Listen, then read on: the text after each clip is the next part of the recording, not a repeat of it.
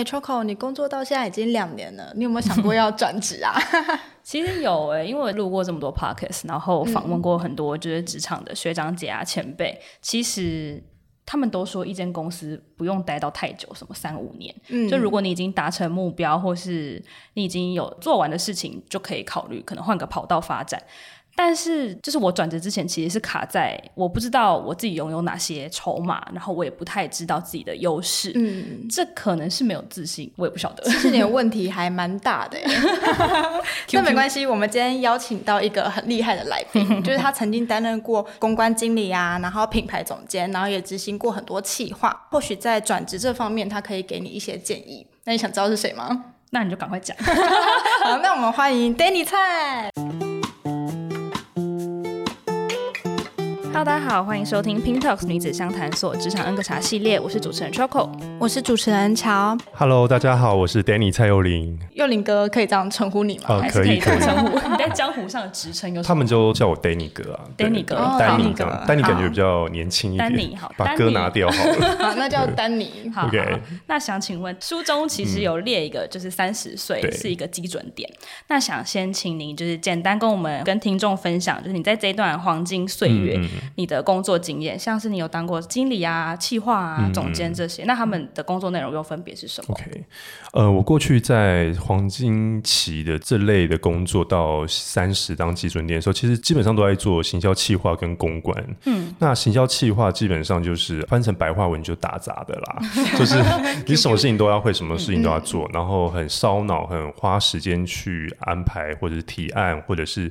提案出来之后，你必须要去执行。那这一路上就从企划、行销开始要做公关。那公关跟行销企划又有点不太一样，是公关其实就是沟通。那比如说最简单的对内而言是部门沟通也好，或者说你对外去谈品牌，去帮品牌谈一些不一样的地方的跨界或联名等等的话，沟通就是这个公关应该要做的东西，包含发新闻稿，或者是说你如何跟艺人或 KOL 或是部落客。达成共识，帮品牌的高度再提升，嗯，在做 branding 的东西就是公关。那另外一份是在做品牌的总监，涵盖的范围更高一点。那比如说，你会希望这品牌好，比如说它生产、研发、制成，那下一季这一届，包含到今年整整的这个品牌所有的掌握权在你手上，所以看的视野跟高度也是不太一样。那你职位跟职位之间，就是有事先规划好，就是你可能每工作三年就要换一个工作吗？我在三十岁以前其实是处心积虑 在换工作。嗯，那为什么会这样讲？就是说，其实如果说你第一份工作，因为男生跟女生还是最大差别是，男生要还给国家一年的时间，嗯，因为当兵嘛。那你真正上人生开始出校门还给国家之后的年纪，应该是二十四岁开始。嗯嗯，那二十四岁到三十岁这五年。到六年时间，如果你是很幸运的人，你第一份工作就会找到一个比较蛮优的工作，你就会慢慢去发展。嗯，那像我的话，跟普罗大众的孩子们是一样的，还是会迷惘，还是会去尝试。有时候会觉得说，是不是要把学校学的东西带到社会上？嗯，那有时候觉得说，我不想要做这份工作，我希望做我自己想要的工作。那这一路上的 try 啊，然后尝试啊，磨合啊，沟通啊，到最后是。我一直认为说，这份工作如果长时间让你构成不开心，或者是你已经觉得有点心灰意冷的时候，嗯、那就是换工作的时候。你刚刚说，就是如果做到不开心就换工作，嗯、那你目前做到最不开心的工作内容大概是什么啊？呃，举例子来说，我记得我那时候刚出社会第一份工作，我是学设计跟美术的。嗯，那中间就觉得说我应该要做个很帅的设计师，嗯、然后拿着一个画本，然后穿着风衣，拿着星巴克在路上走。嗯，那走着走着，你会发现到经历过一份到两份工作的时候，我开始被现实的层面打脸了。嗯，因为第一个薪水再怎么去衡量，永远就是那个数字，因为我选的是。我要任命我选的产业别，嗯，那另外就是走着走着，你会发现到为什么我九点十点上班，我甚至是隔天的清晨才能下班，嗯，因为这是台湾的产业，对于设计忍者的工作的工时很长，你再怎么努力，钱还是那样，对，嗯，就是你们说的。那另外就是说，你会发现到说这一路上走着走着，到了二十五、二十七的时候，你会发现到我这么努力，肝也从新鲜的肝变很烂的肝。那比如说中间你的期许的期望，你永远都在一个水平上，你无法再跳上去。嗯、你开始会怀疑人生，说这份工作是不是你想要的？嗯、那一路上磨合，被现实打脸，或者是说这份工作已经天花板了，你没有办法再跳的时候。嗯自然而然就是你要考虑要不要换的时机哦。那想问 Danny，就是你在三十岁以前，你有给自己一个目标吗？比如说我要换到几份工作，或是我在三十岁以前，我一定要当到，比如说主管阶级或者什么？你有曾经列过这些项目吗？有。我在三十岁以前，我会给自己一个目标是换来换去，你可以很多元去换。但是你换来换去，一定要在同一个位置去待着。比如说，我今天可以在 IT 产业，就资讯产业担行销企划，嗯、那我下一份换的工作有可能会是在，比如说餐饮产业也好，或者是在呃媒体产业也好，但是我做的工作全部都是行销企划。哦，你说就是工作的内容不要差异太大嘛？对，但是你会看到这个样的履历表，其实它是非常的吸睛的，因为你待了很多很多元的产业嗯类型，嗯、你也懂了市场，原来这个产业的流行是这样的，原来这个产业的看法是这样子，嗯、但是你会发现到我换来换去，永远都在做行销企划、品牌公关。嗯所以你会比较建议，就是职位别不要变，但是可以换不同产业试试看。是。那像你的书中就有提到说，就是含金量高的工作比较适合久坐。嗯、那这边想要请问 Danny 哥，就是所谓的含金量高指的是？我的认知上是。如果你真的很幸运，你第一份工作就是你梦寐以求终点站的工作。嗯、比如说，像很多人打滚了，在工作上换了很多工作，嗯、打滚最后，我最希望的是去大公司或大品牌或大的公司行号去工作或就职。嗯、比如说，你第一份工作很幸运啊，你就是 intern 实习生。你就可以去红海、嗯、台积电、广达电或者王品、台所这样子的大型、比较完整制度的公司，发展也比较健康的公司。嗯、你如果你第一份工作就拿到这个东西的话，那你一定要好好把握这个浮木，因为它会让你一路很顺遂到终点。嗯，那这终点有可能是你从外圈的人员转到核心人员，比如说我从一个小助理、小专员开始做起，那做着做着，经过两年、三年，你会成长吗？所以你会开始说，哎，从副理慢慢到经理，或者是一个跨部门的总监，嗯、有可能到核心的高阶干部。如果你的人生的安排是这么样去做的话，其实你就好好待着就好了。但其实我们的读者好像都是比较倾向于他完全不知道最终的那个目标在哪里。嗯，那 Danny 哥有遇有曾经处于这个状态过吗？有，百分之八十的从校门口离开的孩子们，其实人生都在很迷惘。嗯，那个迷惘有可能是，哎，我是不是应该还要再进修，考硕士、博士，一直念上去，嗯、一路念到二七八岁毕业等等。那有些七成的孩子是选择不要再念了，因为就是基本门槛就大学嘛，嗯、大专毕嘛。那你一路走着走着，你会发现到，哎，学校学的不是我想要的，嗯，所以我中间也给了很多听众跟读者，或者是一些回学校去学术单位去演说的时候，我跟他们讲说，其实你的前一份工作其实就要下好离手，嗯，它有可能会影响到你的黄金六年的时间，就是从校门口到三十岁。那有人说，怎么可能？我还在找啊。那其实你找来找去，在赌那个机会跟命运的时候，你要下得很准。嗯，因为比如说我第一份工作，我下的是行销企划的人，我最终重点站想要在大公司担任行销企划经理，或者是一个品牌的总监。那也有可能说，我立志要当业务，我第一份工作我要在比如说卖车子好了，我在车子的品牌做，嗯、那做着做着，我想要到他们的总部去当。他 sales，嗯，所以这一路上你会发现到有些孩子是早熟的方法，他会找到一个适合他的关键去做。那有些孩子就是尝试，兴趣也在磨合，然后现实也在磨合，或者是人生的三年到五年的安排也在磨合。其实林林总总下来，你会发现到自己在三十岁的时候，尽可能是维持在同一个产业先待着吧，因为它不会让你马上迷失，它是一个安全牌，可以让你马上先就定位。除非你在磨的时候，哦、我发现到学校学的跟我接下来打算是有点背道而驰，嗯，你再去选择换到下一份工作去。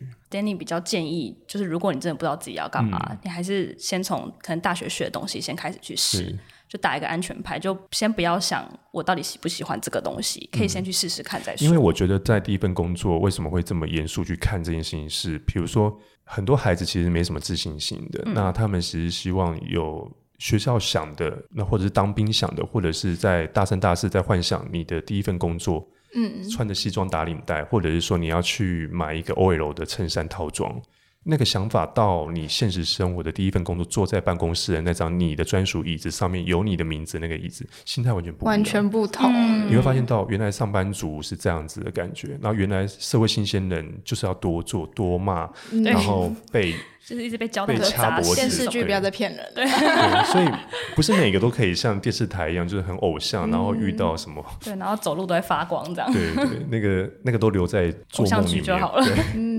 那想问 Danny，就是因为你曾经说过，就是换工作之前要先看看自己的专业能力啊，或是人脉，或是市场，或是产业的趋势。你在换工作之前，都会先分析下一份工作的这些项目吗？会，我觉得换工作是一个，嗯，我觉得每个人要先学会的一件事情，就是说，你如果很有企图心想要得到这份工作，你会花很多心力去对啊，比如说你在追一个女孩子，嗯、会追一个男孩子来讲，你会花很多时间去先去了解他。嗯、那换言之，工作也是啊，比如说我想要进某某产业里面的某某品牌，那我可能中间会去说，哎。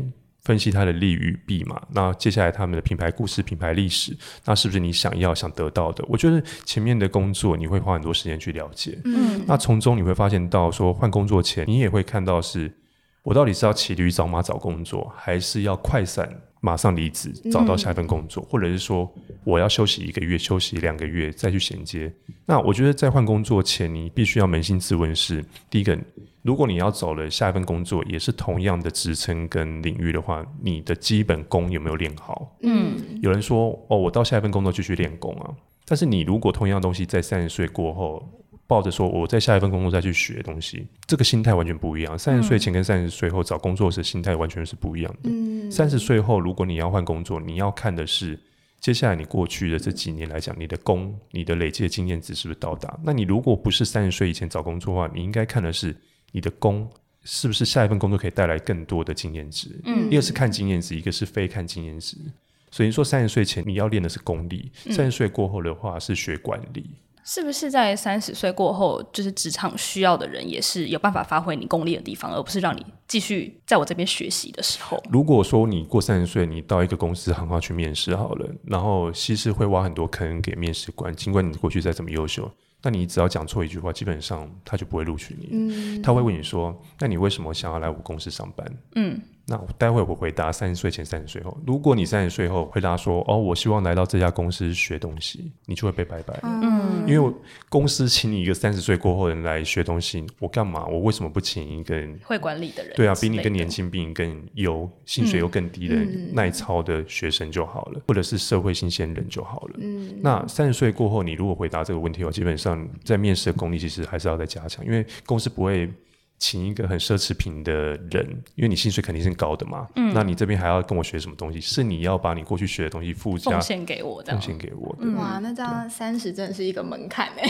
对，三十真的是一个门槛哦。就是这些功力，然后转换成你之后的筹码这件事情。对，那像刚刚你有说过，就是跟面试官交谈的方法嘛。那其实我们就是有很多读者都会疑惑说，在面试的时候，就是会有一些沟通的技巧或者是说服。那想问 Danny 哥有没有一些训练这些技巧的方法可以推荐给读者们。嗯，那在工作上，我会给大家一个建议，就是说你要练口才或者是练谈判，就两件事，一个就是练自信，一个就是练分享。嗯，什么意思？我记得我以前不是一个很会说话的人，嗯、那是我在高中、大学的时候，因为学校会说你要不要参加朗读啊，或者是书法啊，或者是那类的社团。社团对，嗯、那中间我。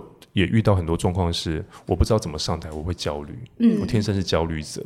那我心想说，不管讲的好或不好，你还是要讲啊。嗯，那我发现到就是把你写的东西、脑袋瓜想的东西写下来之后，你就用念的，然后念久了就会转化成自己的东西。哦，就像那种演讲比赛，你就要准备讲稿那种。那第二个要分享就是训练，就是你要学会分享这件事情。嗯，比如说你跟你的。闺蜜，然后兄弟或者是 homie 是在聊天的时候试一下，大部分的人个性都比较内向一点，嗯、或者是因为这边有熟悉的人，所以你才能鼓起勇气讲出来。嗯，但是我觉得是有一派的人，他们是比较天生比较害羞的。那害羞的人要克服害羞，就是把你过去的故事拿出来分享。嗯，你讲着讲着，对方可能会吐槽你，或者是纠正你的观点的时候，嗯、你会有一种想要跟他 fighting。嗯嗯这就是训练你的胆量的时候。哦、嗯，所以其实日常的聊天也好，或者是跟别人就是随便讲个几句话，都是一种训练。是、嗯，那如果害怕讲话人，是不是就没办法练习沟通了？其实我觉得在训练呃说话或谈判呢，其实最重要就是你刚刚讲的吧，一个就是训练自己的自信嘛。那自信就是说你的内容其实说话要。有内容，平常你可以多读或多念，嗯、尤其是自己写出来的东西，写是一回事，但念出来又是另外一回事，他讲、嗯、出来又是另外一回事。会不会写到会不会讲出来？嗯，到会不会分享？这其实中间有一段过程。对，如果说你今天要谈加薪这件事情，我觉得大部分的。我认为啦，七成的台湾人都不太会谈加薪这件事情，嗯、因为第一个会惊，对、啊，会怕；第二个就是我凭什么要谈加薪啊？没有一个筹码。这件事情是主管或老板，你要发现我的好啊，怎么会是我自己毛遂自荐要讲出来？嗯、其实我会纠正大家一个观点，就是我觉得在一个职场上或者团体里面，如果你认为你是优秀的人，那你又很喜欢这份工作，或者是其实你没有这么快要离职换跑道的时候。其实谈加薪也是一个帮自己的努力跟报酬，肯定自己的表现。嗯，嗯，举个例子来说，要谈加薪的时候，第一个我觉得就是天时地利人和啦。你要跟你的老板、直属主管在谈加薪的时候，第一个就是你要知道你为什么凭什么加薪。嗯，因为有很多人就败在第一关了。比如说，好，我今天要去找 Danny 哥谈加薪，我是他下面做两年的小朋友，他跑来就跟我说：“哎，老板，我想谈加薪。”那我就说：“好啊，那你觉得你为什么值得加薪？”嗯，因为我很乖，因为我觉得我表现很好，嗯，因为我觉得怎么样怎么样。你有听到关键事件？因为我觉得，嗯，但事实上在职场上，它就是一翻两瞪眼嘛。因为在讲钱跟利益的时候，你必须说，说你必须要拿出一个案例出来。嗯、比如说，我觉得在这次活动上我贡献多少，你全部都要用数字化或表格化讲出来。嗯、因为其实没有人太多时间要听你的觉得，嗯、他们要认为是实质上你到底干了哪些事情。嗯，这是第一点。那第二点就是在谈加薪的时候，我觉得是你不要挑那种。时间很不对的 timing 去讲这点，比如说你老板两点到四点有会，然后接下来走十分钟的喘口气的时间，那你现在就跑进去跟他说，扣扣扣，我要来谈加薪。老板说莫名其妙，对，就是觉得莫名其妙，或者是你觉得你的那个素材都报的很好，要准备跟他谈的时候，他的 timing 没有在你节奏上，嗯嗯，所以我觉得说轻松的时间先 booking 他的时间，嗯，又来谈这件事情，因为你重视，你也是尊重他自己。那同时，你也会让你老板比较有时间去准备，回放看你的过去是不是有这件事情，哦让他打个预防针，有心理准备。嗯，然后另外一个就是，嗯，谈加薪，其实到最后你要知道你要谈的内容是什么。嗯，你要谈的，比如说，我认为可以三千块、五千块或是一万块，或者是说我要谈的不是加薪，我谈的是升迁。嗯，谈加薪跟谈升迁的。说法是不太一样，比如说你今天谈的是加薪，它有可能是因为你满一年、满一年半、满两年，给你呃薪水上的涨幅是理应的。嗯、那另外就是说，有些孩子是不谈加薪，他谈的是你是不是应该尽一下我的辈分，嗯，就是升迁。那这两个谈法，我觉得重点都是你要非常的明确表格，把它列出项目之后，鼓起勇气去跟你老板谈。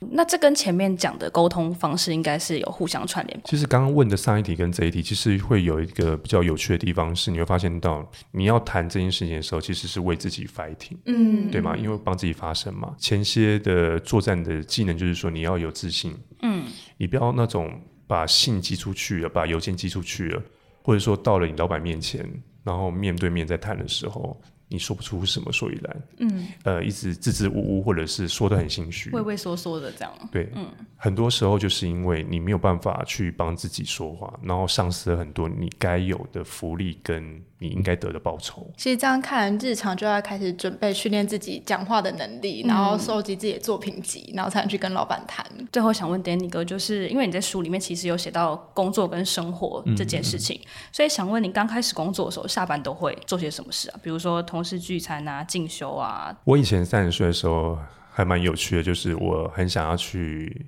赶快变个大人。嗯，那那个变大人就是登大郎的那个过程中，我发现到我好想认识某某某。嗯，我好想认识那个很有才华或者是在社交圈领域上感觉非常发光发热的人。就摸着鼻子摸着鼻子，就发现到最后我好虚哦。嗯，那个虚是我相信你们应该懂，是你自己都还没有到那个机会点。比如说我想要认识某个 KOL，我想要认识某个经纪人，嗯、想认识某个长辈或前辈，就后来那个长辈跟前辈，或者说你当你还没准备好的时候，他会用另外一种眼光看你，你是谁？嗯嗯嗯嗯，你说不出什么所以然。那下班的生活其实跟大家一样，就是会跟朋友吃饭聚餐，嗯、那聊的就一些垃圾话也好，嗯、因为要不吐不快嘛，就会跟他说哦，我老板怎么样怎么样。我觉得难免的抱怨是多的。那听着听着就觉得说，哎，我在抱怨，你也在抱怨，他也在抱怨，就抱怨来抱怨去，就变成一个哀悼大会，嗯、都在吐垃圾。他吐完垃圾之后，也花了钱嘛，去吃饭，然后。长时间这个循环下来，比如说礼拜三要倒一下热舌，礼拜五又要倒一下热水，嗯、他礼拜六又要倒一下热舌，差不多到我二十七八岁的时候，我发现到是它就是一个很死循环了。嗯，因为讲来讲去，要么就是你换工作嘛，嗯、那你听了这么多抱怨之后，你希望我身为你的朋友，我应该祝福你赶快换工作嘛？但事实上，我内心我其实也没有这么想要换工作，只是我。你就当一个垃圾，就想想抱怨一下，对，就想抱怨一下。嗯、那后来，与其在那边抱怨，或者是那边唧唧歪歪讲太多这种事情之后，决定权还是在我身上啊。嗯，那要么就开心换嘛，要么就继续待嘛。后来我就觉得，与其这种花钱去买时间买抱怨，然后每餐都要那种打肿脸充胖子去一家餐厅这样子，我后来觉得我就不会再做这件事情了。其实我后来也会，就是我以前下班可能也都会跟朋友约啊，然后会抱怨工作上的事。嗯、可是讲久之后，反正就是还是没有一个解决方法。嗯嗯、然后我现在是觉得，哎，反正自己在家读书，可能还可以找到解决方法。哎，可是该抱怨的还是要抱怨啊，不然我觉得适当的抱怨是让你有个出口可以去抒发跟发泄。嗯嗯、但是你如果让它练成的是，你每周要抱怨三次。我觉得我身为你的朋友，我会觉得说是你自己的自知能力没有这么好，嗯、或者说你其实你抗压其实有点弱。哦，我觉得偶尔抱怨是 OK，对但是过多的抱怨其实好像会显得自己很草莓的感觉。嗯，对。Danny 哥，你发现就是这件事情很伤身又伤钱，对。那你会开始慢慢工作分配你的工作时间跟朋友相聚的时间吗？因为其实，在现在我这个年纪跟过三十之后，嗯、我会发现到。你留给自己的时间非常少，比如说家人啊，或者是另外一半啊，或者是朋友，在商言上的应酬其实也有。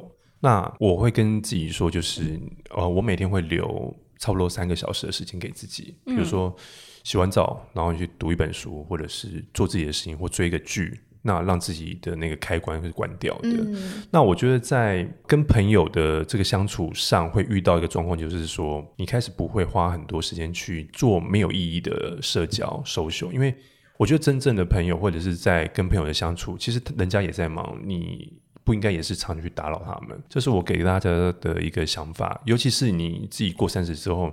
你的人生是你自己要去安排的时间，比如说你可以去进修，嗯，你可以做你自己可以毫无动脑的事情，嗯，比如说你可以去看一场电影。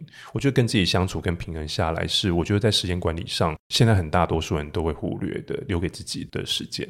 那三十岁过后，你跟朋友相聚的时候，会降低很多跟抱怨有关的。在讲过程的时候，会讲到，哎，你最近过得好吗？我说，哎呀，还不错啊，就工作也蛮顺的啊，然后也换了新工作，嗯、然后也做什么事情。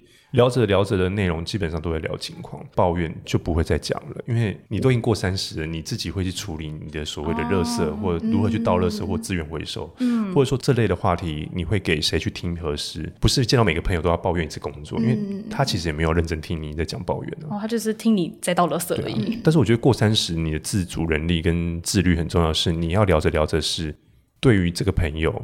你可以跟他讲工作，那对于 B 这个朋友，你可能讲的是生活，尤其是讲的是旅行跟投资，或者说事业观这样子。嗯、所以你开始会帮他们贴上自己舒服的标签，然后跟他们共事。嗯，那其实你的书中就是最主要的核心主旨，就是先过好每一个平凡的小日子，然后才谈人生。那最后想要请问，就是 Danny 哥，对你来说，怎样才是一个好日子的过法？我觉得，在我自己的认知上，我觉得好日子是今天你坐下来，一天坐下来之后，坐在椅子上，或坐在床上，或躺在床上，你是会回想你今天所有的画面。嗯，比如说我今天遇到你，我遇到他，然后他为什么要跟我讲这句话？那这句话对我的感受是开心不开心、爽跟不爽，或者是哀伤或难过？那不见得人生要过着很正面或是很负能量。那尤其是关于哇，睡前看心灵鸡汤也好，但是那个鸡汤。不太适合自己。那所谓的好日子，在我的定义是，不管是好的情绪跟坏的情绪，你全部都可以去吸收进来之后，转换自己的解读之后，再排放出去。嗯，那中间你可能在刚开始到你一段年纪之后，或者说到了下个阶段，跟人设的不一样之后，你会发现到你的好日子是你开始会迎刃而解所有的关卡跟难关。比如说，你今天遇到这事情，其实你多年前就已经遇到了，所以我比同才或者是同年纪人更有熟练的方式去处理这个事情。嗯、那拉长来看的话，其实你都在选择对于自己最好、最佳状态的东西，那这就是好日子啊。嗯嗯嗯。所以久而久之，其实你在磨练之后，不管是好的声音跟不好的声音，或者是批判你的声音，或者是比较负面能量的声音，转来转去，你会化成自己合适的方法。去解读，其实我觉得好日子是自己会天生知道之后，他就引导你往那个方向去走去。因为我们有很多读者或听众都对好日子这件事情有点迷惘，就比如说我一定要把自己可能打扮的光鲜亮丽，才让才能让别人知道我过得很好等等。但是他们可能不太会在经营跟自己沟通、跟自己对话的这一块上面。嗯、就比如说我要检讨我今天做了什么事情，嗯，或是有没有得到称赞，或是哪里做的不好等等。因为有些人。认为好日子是我今天跟朋友吃了一个大餐，然后我今天被加薪两千块，或者是我觉得我今天喝了一杯星巴克，我觉得这就是好日子。嗯，那我觉得那个好日子的状态是很短暂的，就像昙花一现一样，或者烟火一绽放一样。但是你会发现到，其实这些讲的让自己变漂亮、变更帅，然后抓一个很好看的发型，嗯，然后剪了一个烫了一个很好看的头发。你会发现到这些都是绕着绕着，都是绕着自己物质上的短暂的虚荣的东西。嗯嗯、你说他过好日子吗？其实他也，他好像也有过好日子，但是事实上他的好日子是很短暂，就马上消失，一下就不见了，很蛮不踏实的。嗯、对，所以最终还是回归到自己心灵，觉得哎，今天是开心是好日子，那就是好日子，嗯，是充实的就好了。嗯，就是不用太在意物质上或是生活上的层面。我觉得物质这件事情，你可以让自己。就很好，弄得很好，犒赏，或者是说他是给自己一个慰劳。但是你如果时间拉长的话，我觉得定义好日子这件事情，是你的心里面是很充实，然后是那一种呃，你可以跟自己相处，不会觉得很尴尬跟很孤单。嗯，或者说你见到任何的关系之下，你平衡之后。你跟每个关系其实都不会去失衡，或者是哎、欸，我看到这件事情我没有办法去做，或者说我见到这个人是尴尬。那中间其实。久而久之之下，你会选择一个比较好的方式去抗衡，嗯，那这就是好日子啦，因为你学会如何去解决跟消除这个压力。嗯，这一集好疗愈哦，啊、我频频点头哎。如果各位职场人想要看更多关于 Danny 哥的，比如说新书啊，或是我们以上访谈的内容，可以点到 Danny 哥的书，或是到我们的网站看更多资讯。那如果还有任何问题想要发问的话，也可以加入我们的社团哦。那我们这集就到这边结束，拜拜。拜拜。